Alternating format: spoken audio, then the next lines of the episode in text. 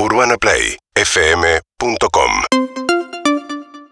¿Cómo les va, amiguitos? ¿Bien? ¿Qué onda? Felicidad. felicidad. Aguante, ¿cómo están? Y bien, recuperando sensaciones y todo eso que, que es hermoso. Claro. Y lo disfrutamos, nos encontramos. ¿no? Sí, estuvo buenísimo. Recién hicimos un pequeño, pequeño repaso por, al- por algunas canciones, pero lo que más sobresalía era estar ahí, ¿viste? El hecho de estar. Ya, para mí, estar ya era un Sí, montón. sí, sí, sí. Recontra. Sí, fue un estado de ánimo un poco el fin de semana en algún Sí, punto de Lola Palusa. Así que estábamos recontentos de haber estado, de haber escuchado, de haber participado desde un montón de lugares, de haberlos visitado también en Urbana. Nos cruzamos, Estuvo estuvo buenísimo. Lindo están, lindo están el urbano. che, hay que Ah, decir todo, hay que decir todo. Las cosas por su nombre. Eh, pero hoy volvemos a este trabajo que nos encanta, que disfrutamos mucho. Qué lindo. Eh, y que nos reconcilia un poco con, con la radio. Y de esta forma, eh, hoy dijimos, che, eh, vamos a hacer una columna, un tema que veníamos pensándolo hace, hace ya varios meses. Eh, teníamos una información sobre una confirmación de visita a la Argentina y dijimos, che, es por ahí. Entonces, en el 00 vamos a posar nuestra mirada sobre una imagen que ya nos abre la columna del día de la fecha. Es una foto y la foto pertenece a la banda Guns N' Roses. Yeah. Sí. Exactamente. Vuelve a la Argentina. Vuelve a la 30 de Argentina. septiembre, cancha de River y todo eso. Exactamente. Eh, una banda que nosotros, la arista de- del análisis de esta columna es una banda muy querida y muy odiada al mismo tiempo, en casi en, en iguales eh, proporciones, ¿sí? Eh, es como, despierta como mucho amor, mucho odio, desde cuestiones que son totalmente eh, cuestionables con respecto a, a- a cómo se manejaron durante un montón de años y cosas que son totalmente celebradas. Claro, como dos tribunas muy claras y lo que celebra una es el motivo de rechazo de la otra. Eso sentimos que pasa con los Guns N' Roses y con otros proyectos también, pero con los Guns me parece que hay un montón de cosas y portitas para meterse. En el 0-1, por ejemplo, lo celebrado puede ser Arranca por que ahí. alguien alguna vez hizo esto con un instrumento que tenía en las manos y E- Este sonido más? es 100% que es una época también. Para mí, pero yo lo que quiero decir para abrir mi puertita es Obvio. Apetito para la Destrucción y los Use Your Illusion para mí son joyas totales. joya total. Sí. Esto es primer disco, ¿no? Sí, Appetite for Destruction. Pero es una banda donde convive lo discutible, lo condenable y esta unanimidad, de escuchar esto, celebrarlo, que te pase algo por el cuerpo. Yo siento que todo guitarrista alguna vez le llega a Slash y lo incorpora de alguna u otra manera. Y todo cantante alguna vez, ¿no? Sí, yo creo también. Quiero hablar, pero no quiero pisar el solo, no quiero pisar cuando canta. Tranqui. Juguemos, juguemos. Digo, eh, tiene un estilo, no sé si lo creo, pero tiene un estilo y tiene una estética. Todo. Y es un montón. Total. para mí. El look Slash es un montón. Es, un- es totalmente cierto. Y también la simbiosis con el otro, ¿no? Con Axel Rose. El Esta voz. tremendo. El rango vocal de Axel Rose. Alguna vez eh, eh, veíamos un, un gráfico que lo ponía primero, arriba de María Carey, arriba de Prince. Terrible, tipo como que ocupaba no sé cuántas octavas el rango vocal de Axel Rose. que Es un cantante también muy único. Me parece que sea eso. Dos, dos personalidades, dos estéticas muy únicas juntas crean este Que monstruo. opacan al resto un poco, Sí, que son sí. buenísimos, pero Obvio, obvio. Bueno, Izzy todo. Stradlin era un violero increíble también. Slash también viene de un palo, no sé, perdón, no quiero meterme Vamos, vamos, vamos. Pero la, la madre era vestuarista, creo que salió con Mark Bolan, con Bowie. o sea, Sí, como- sí, lo- los viejos, los dos eran de una familia Sí. artística y el hecho de, digamos, los conflictos en su vida arrancan por esa cuestión de la madre queriendo priorizar su carrera Sí. en Europa, entonces él quedándose en, en Estados Unidos y, bueno, toda una, una- una cosa que arranca por ahí. Y, la- La ahí va. vestuarista. Y después la, la yunta entre Axel y Slash Sí. es siempre una, una cosa de demencias de Axel y Slash tratando como de controlarlo. Eh, Aterrizarlo. Lo digo porque leí la biografía de Slash, la, la- la autobiografía y Claro. la de Duff McKagan que hablan mucho de Axel está loco desde el día uno. Sí. Tiene muchos problemas desde el día uno. Y eso iba a ser, se iba a incrementar. Pero bueno, vamos a poco. Sí, vamos de poco. Bueno, eh, tenemos en la 2 una foto hermosa eh, de dos personas que en ese momento se, bueno, se querían a su forma. Esa es eh, Erin Everly, que era la pareja de, de Axel, que a la, que le había dedicado esta canción, ¿no? Una canción con una letra donde desbordaba en ese mismo disco, en ese primer disco, Appetite for Destruction, como una dulzura tremenda, esbozante con otras cosas. Sí, la letra es tan dulce que lo vamos a, contextualizar con este audio, es el 22. Voy a leer un pedacito. Esto es of Mine. La letra en algún momento dice, su pelo me recuerda un lugar cálido y seguro. Ah. Eh, donde como un niño me escondería y rezaría para que el trueno y la lluvia pasaran de largo silenciosamente. Toma, ¿te gustó, Matías? Poético. Bien. Eso, Todo eso. lo dulce que Sí. puede hacer una persona escribiendo eso de puño y letra. Convivía con esto. Vamos a la 3. Rocket Queen. La Mismo canción disco, que cerraba el disco. Mismo disco. Escuchemos un poquito.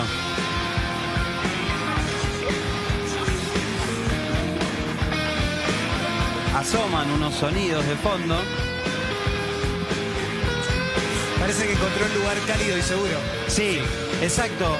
Esa ternura que esbozaba en algún momento en Sweet Child of Mine y eso que decían como, uy, mirá, un tipo, un rockero, pero que tiene sentimientos y que habla de la dulzura hacia su pareja. Bueno, diametralmente lo opuesto en esta canción que se llama Rocket Queen. ¿Se escuchan esos gemidos? Ahí se escuchó uno que soltó. Bueno, lo que pasó con Rocket Queen fue una de las grandes también forreadas de la banda y de las primeras tan visibles. Eh, es Steve Adler, que era el, batero, tenía una pareja, una chica que estaba en ese momento en la- como la, la- la sala de grabación de la banda. Esto lo vamos a resumir, pues es una anécdota mucho más larga.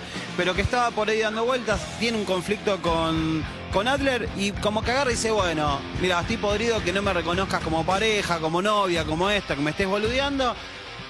Lo fue a buscar a, Axel, que en ese momento estaba por empezar a grabar Rocket Queen. Bueno, ahí Axel le hace como una especie medio de propuesta, ¿sí? Como diciendo, che, yo te voy a hacer famosa, te voy a dar fama, te voy a como poner en, en- en- en- en un pedestal, te quiero grabar para esta canción, pero quiero que nos encerremos en el, en el, digamos, en la sala y tengamos relaciones ahí. Y yo quiero grabar ese gemido auténtico tuyo, lo quiero grabar y poner en el disco.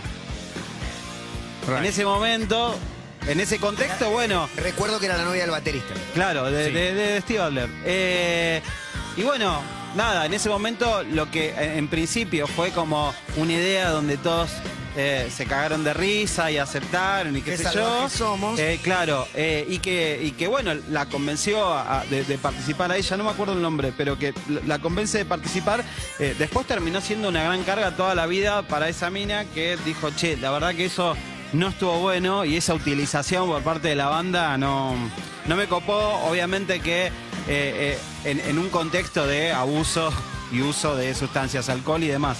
Eh, pero bueno, en ese disco ya empezamos con esta especie medio de lo querido y lo odiado de la banda en el, en, en- en- en el primer esbozo de, de fama que tienen. Exacto. Eh, yendo a otra canción, eh, en la 4 vamos a escuchar One in a Million. También sería una canción que iba a presentar como toda una, una especie medio de, de, mm, discusión en torno a la letra, ¿sí? Donde tiene como medio eh, eh, pronunciaciones directas a eh, inmigrantes negros. De hecho, utiliza la palabra nigger, que es como la palabra que no tenés que utilizar eh, dentro No sé, de... No sé en ese momento. Hoy es la palabra que te vuelve la opinión pública entera en contra.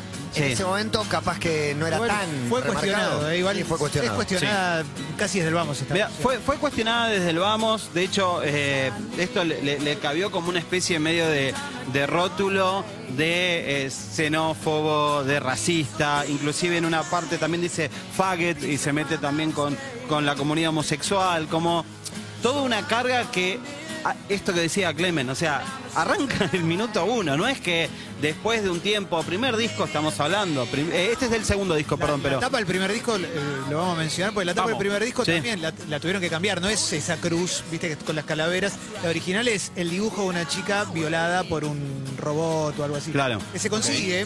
digo, Sí, obvio, está- cuesta está un en internet. guita, pero, pero sí, la tuvieron que cambiar. Bueno, One in a Million está en Lice, es en el segundo disco, pero ya también proponía esto. De hecho, hay un, ya hay un, marca un problema interno. Slash, que también venía de una familia de, eh, de- de afrodescendientes, dice, che, yo esta canción no la quiero hacer. Hay todo un quilombo que empieza a ver y esta, esta especie medio de respuestas que daba Axel que siempre terminan siendo como lo- lo- los argumentos que él tenía para defender la canción Sí. nunca eran como, no, qué tipo copado, se lo malinterpretó. No, siempre eran como medio como cuando alguien lo acusás de xenófobo y dice, no, tengo un amigo judío, bueno, él hacía exactamente la misma. Decía, bueno, no, yo no tengo problema con los inmigrantes, solo con los que vienen, intentan imponer su cultura. Es como, bueno, eso sí, Clásico, tenés un problema.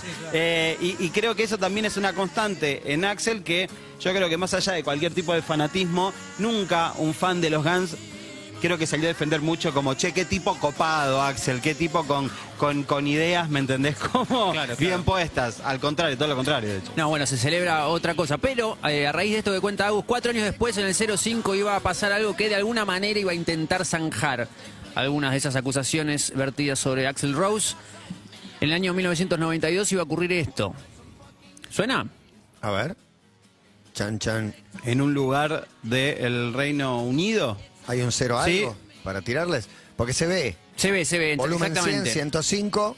Sí, el concierto. ¿Y qué pasaba? Contame. Homenaje, homenaje a Freddie Mercury, que habían pasado un par de meses que había eh, fallecido. Y ocurre que está Elton John haciendo Rapsodia Bohemia. Y cuando revienta el tema. Pam, pam, pam, Ahí va. Ahí va el audio, ok. Cuando revienta la canción aparece Axel Rose girando, muy fiel a su estilo, ¿no? Como esa, con ese vértigo que llevaba él en esa época, sobre todo.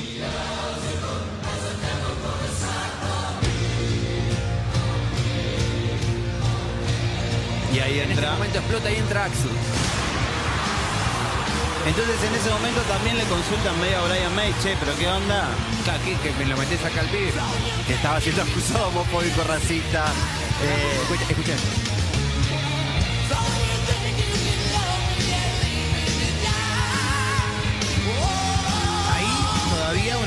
Más grandes del planeta en ese momento. total. 100, 100%, muy arriba.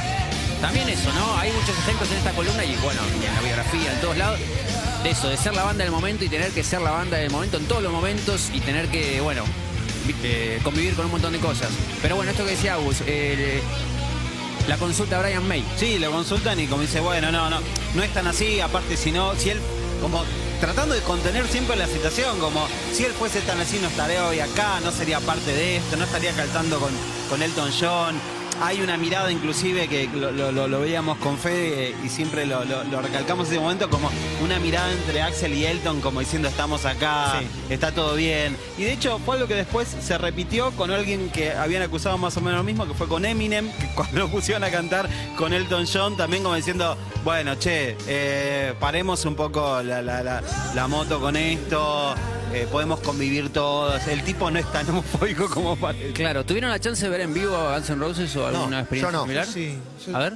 Eh, fui eh, cuando volvieron con la 2016. cuasi formación original. Claro. Y para mí estuvo muy bueno. Obviamente es un Axel al que el tiempo le pegó mucho más que a sus compañeros. También porque sus compañeros son más deportistas, ¿viste?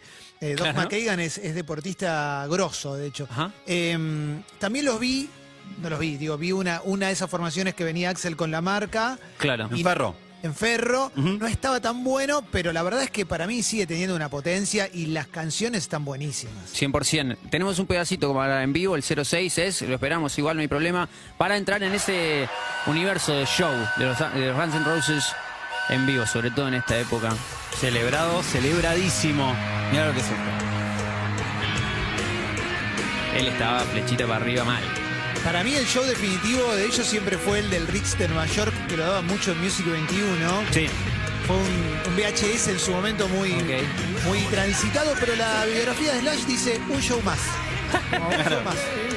La consideración popular lo pone en un lugar que el propio músico y protagonista dice, "Eh, no, más o Uno de menos". tantos que hicimos. Y bueno, pero el Jagger Richard funciona así también, ¿viste? Es en contraste permanente.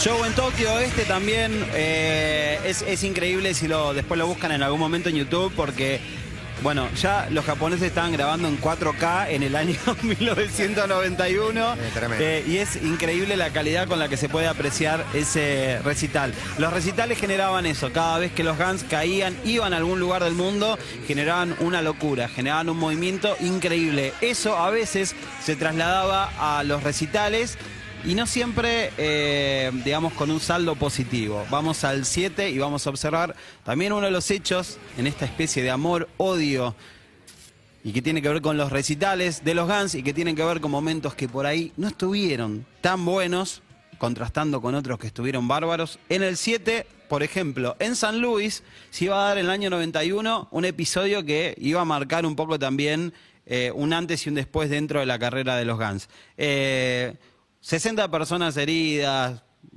también docenas de gente que, que- que- que estuvo detenida. ¿Por qué? Porque Axel, en un momento determinado de- del recital, a ver, no sé si lo, si lo podemos ver ahora.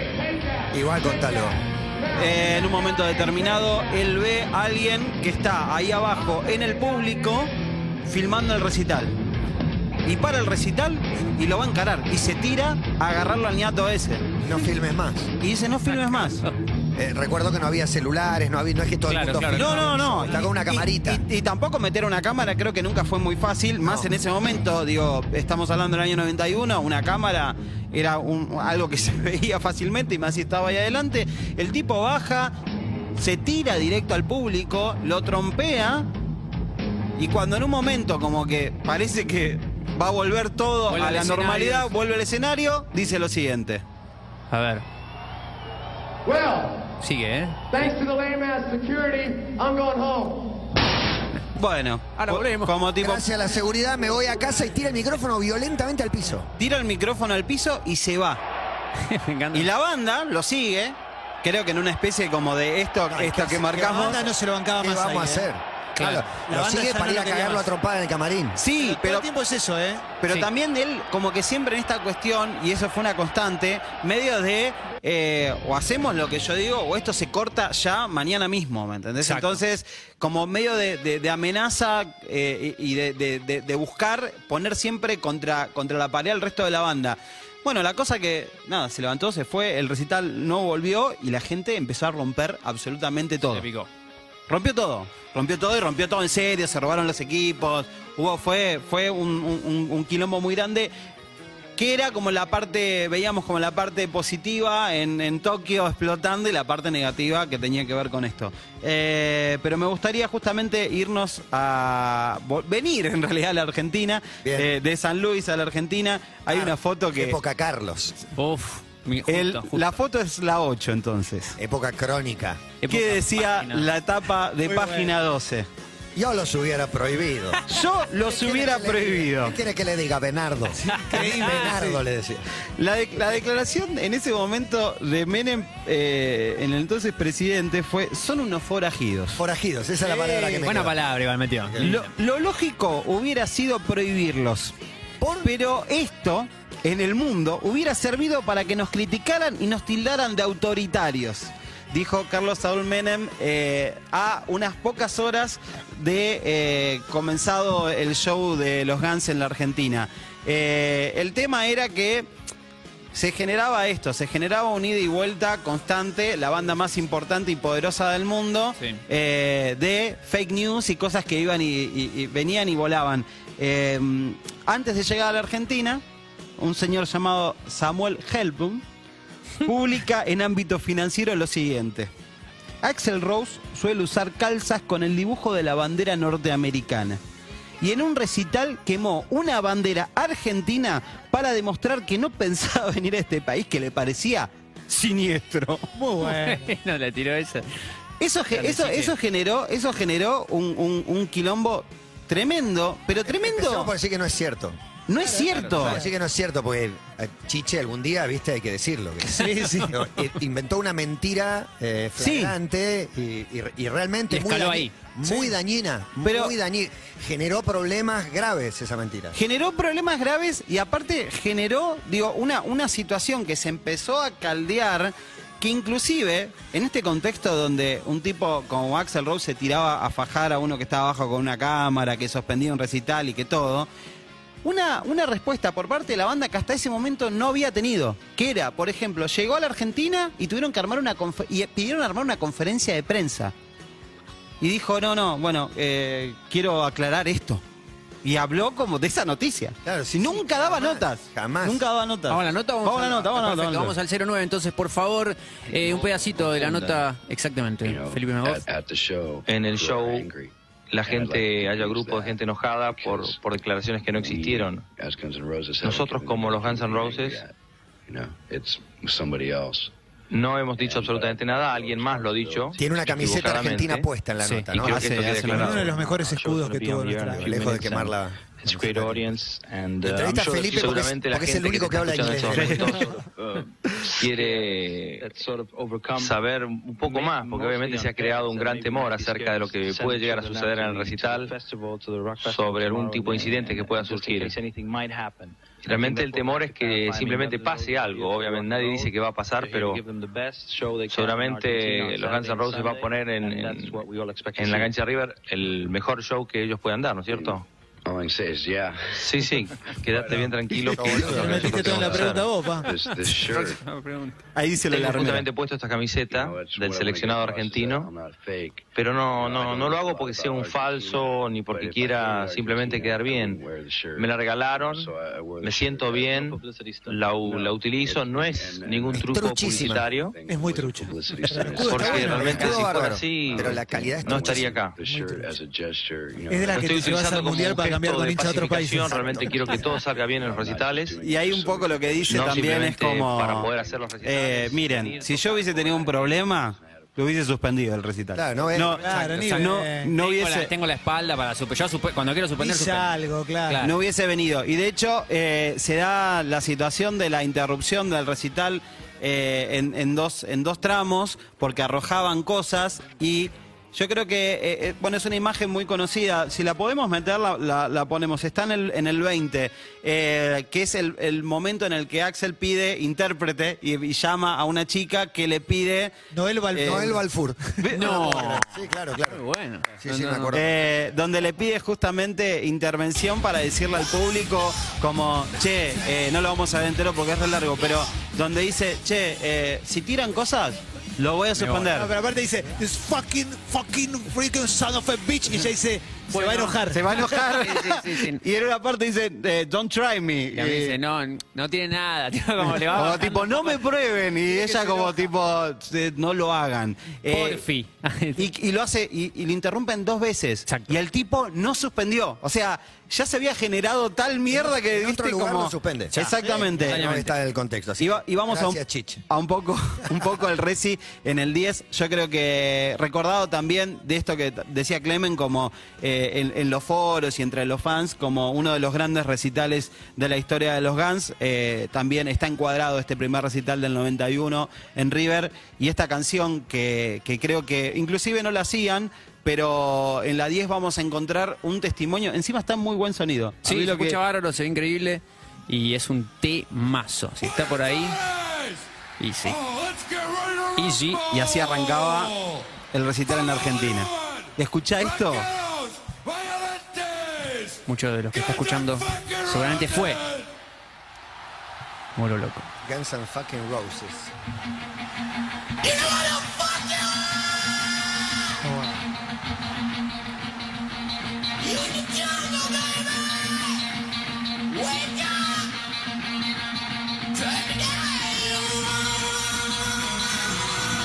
Y esa iluminación de abajo. Y así arrancaba con Welcome to the Jungle, una canción que no la estaban utilizando para abrir los recitales, pero me parece que también la idea fue decir como, bueno, acá en Argentina, por todo esto que está pasando, por todo lo que pasó, y vamos a lo mejor. Y así empezaba en River 1991, uno de los recitales más recordados de la historia de los Guns. Escuchemos un toque. 92, perdón.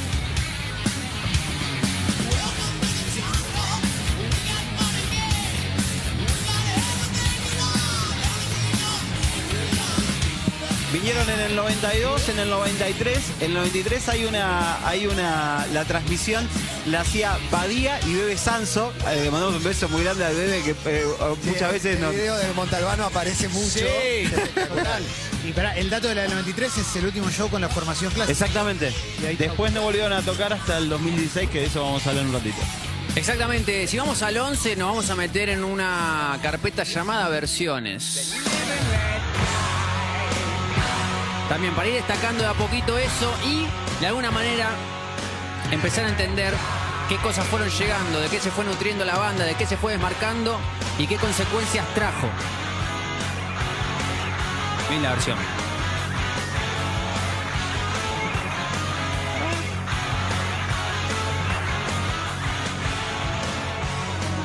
Tenemos esta versión de The Wins. Increíble. Excelente. Excelente. Y si había una versión buena, dijeron, che, vamos a hacer otra versión buena. Y en el 12 encontramos esto. y esta. Que yo no sé, me cuesta mucho decir que es mejor que la original, pero. Y bueno, Pero está ahí, pero lo ¿eh? es, pero lo es. Es. superadora totalmente. De Bob Dylan, ¿no? La original. La original de Dylan. No, sí. A Dylan nadie le saca su lugar por haberla. No, total. No, por esta versión. Con esta cuestión, ¿no? De ir como acaramelizando más de a poquito, siendo más eh, coqueteando con la balada a tal punto, a este punto, mira. Como que se iban, ¿no? Sí. Dirigiendo hacia otra dirección. Esta canción a mí me vuelve loco. Y aparte la idea, como siempre, de hacemos un poquito de esto, ahora un poquito más, ahora un poquito más, y de repente derivó en este disco. Exacto.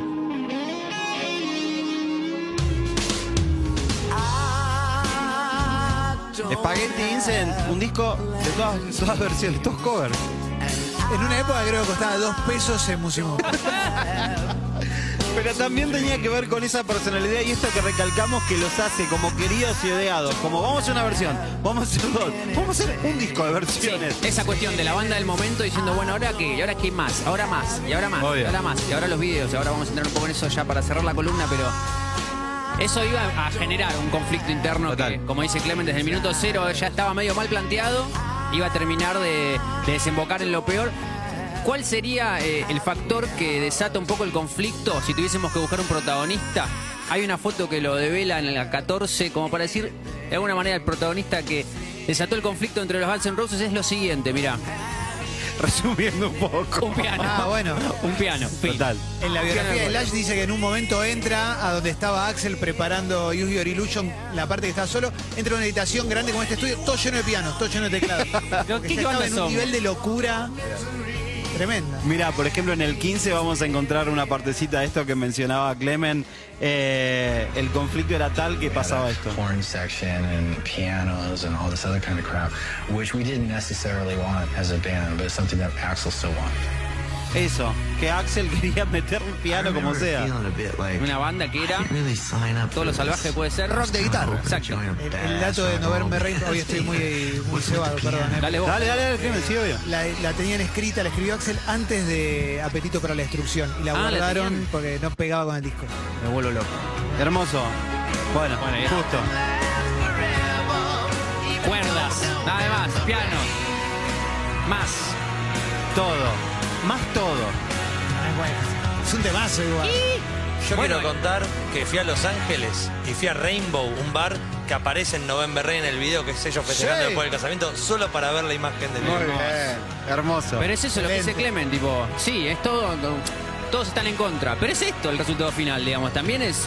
O sea, ¿estamos en contra de esto o no estamos en contra de esto? Yo creo que no. yo para mí esto es temazo, espectacular. Escuché este momento, por favor.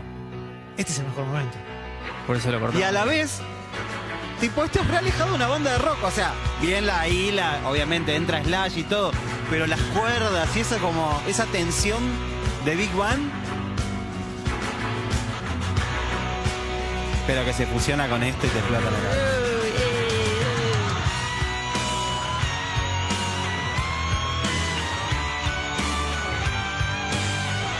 Y si hablamos de los Guns, hablamos de esta cuestión de, de- de siempre redoblar la apuesta y de esto que Axel tenía como, bueno, quiero hacer esto, si no lo hacemos, se cierra la banda en este mismo momento. Me dan el nombre de la banda, quiero tener el nombre de la banda, quiero que sea mío.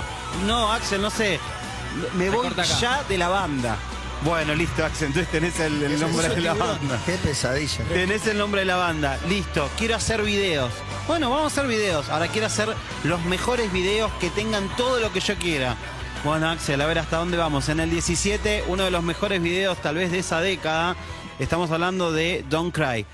Don't Cry fue un video que ya... Todas las entramos al terreno baladas. Entramos al terreno baladas y entramos a un terreno donde los videos también eran protagonizados por él, en historias que él creaba y que él se imaginaba y que decía, quiero ir por esto y quiero hacer un video Quiero que ir por tenga... Stephanie Seymour. Es- exactamente. Que la tenía en, eh, en el de recién, en November Eh, Rain. Exactamente. Por ejemplo, en Strange, que es un video que dura nueve, o sea, una canción que dura nueve minutos y medio. Pesado. El tipo dice, bueno, Una a peli, ver. una peli. Sí, es una peli, pero aparte no una peli, cualquier peli. El tipo en un momento salta de un barco, De un que- que un portaaviones. portaaviones de Harrier, ta- salta a- al agua para bailar, pa- para bailar, para nadar con delfines. Tipo, o sea, ¿qué más querés, chabón, meterle un video de una canción de nueve minutos y medio? Pero así todo, yo creo que, por ejemplo, Don't Cry es un video increíble. Es un video tremendo, es una canción La canción es impresionante. En esa época el rumor era que porque aparece Shannon Hoon, el cantante de Blind Melon, Claro, total. cantando el estribillo. En el- el rumor el- era es el hermano o el primo de Axel. No había internet. Muy bueno. Hermoso. Bueno, época de Your Illusion 1 y 2 eh, se, se- se convierten en la banda definitivamente más poderosa del planeta. La gente haciendo colas para, para comprar los dos discos. eh, eh, nunca creo que había sido en la historia de Billboard, habían estado en, en un mismo momento eh, dos discos, está bien que es parte de, una, de, un, de un- discos que salen juntos, ¿no? Pero tipo dos discos de una misma banda al mismo tiempo. O sea, el 1 y el 2 estaban ahí como... Sí, o, o November Rain también la canción más larga que había estado tanto tiempo en el top 10 de Billboard. Todos, todos esos récords cuando sos los Guns N' Roses, viste, en, la- en la época justa, explotaron Obvio. por todos lados, por los récords, por la convocatoria, por la venta de tickets. Y bueno, todas estas internas eh, que, que se empiezan a dar, todas estas especies medios de, de- de, bueno, quiero meter más cosas, quiero hacerme cargo de esto, ustedes no, ustedes no, terminan en el 96 con Slash diciendo, bueno, No hasta, acá, hasta acá llegué, ya está, listo hermano, ya fue, obviamente que ya se venía despedazando todo. eh, y bueno, en el 96 Slash dijo, nos vimos. Eh, y ahí también se paró el mundo, porque eso había sido como, che, loco, pará. Él aguantó una bocha. Guns". igual, ¿eh? Sí. Claro. El detonante es la cuando graba la versión de Simpatía por el Demonio. Total. eh, le pide a un guitarrista, la había grabado Slash la guitarra y Axel sin avisarle le pide a un guitarrista y dice, copia exactamente esto. Y Chao. puso esa versión y no la de Slash. Entonces eso, bueno, separa la banda. eh, le dicen a, bueno, van pasando los años, siempre estas ideas de, de Axel de, de volver a armar, armar los Guns. Bueno, lo que contaba Clemen, vinieron a Ferro con una, un- una alineación totalmente alternativa, solamente él y toda gente. Eh, y un día eh, le preguntan, en una nota muy conocida que vemos en el 18, le preguntan, che, Axel, ¿se van a volver a juntar? ¿Hay una posibilidad de que se junten, de que vuelvan a juntarse, medio como el pedido del indio y Sky? Y el tipo dice, a ver si lo, lo vemos, dice, no, no en esta vida. No va a ser en esta vida. Entonces, ¿qué pasó? 2016, se vuelven a juntar. ¿Cómo se llama la gira? Not No en in esta this tour. lifetime tour, exactamente. Se vuelven a juntar. Y ahí es cuando están volviendo a tocar en The Troubadour, que eso fue en Los Ángeles. El día que volvieron a tocar en abril de 2016. Después vinieron a la Argentina, eh, también los fui a ver. Y bueno, y, Y, así ahora más o vendrán, menos. volverán. Volverán el 30 de septiembre, Estadio River Plate, South American Tour 2022. Mañana a las 12 del mediodía a través del AXE puede comprar entradas y el viernes a las 12 arranca la venta general. Excelente, Genial. lindo plan. Espectacular. Siempre aparte ya, Planazo. calorcito. Me gusta, me gusta, me gusta. Odiados, queridos, los Guns N' Roses. Y bueno, cada uno sacará su propia conclusión. Yo creo que hay, hay banca, ¿eh? Hay Hay amor banca. y odio, pero hay canciones espectaculares. Allí estaremos. Allí Espero. estaremos. Cerramos con la Genial. 19, Gonza, gracias. Buenas ver. tardes, Matías Clemen. Juan, Gracias. Tú. Gracias.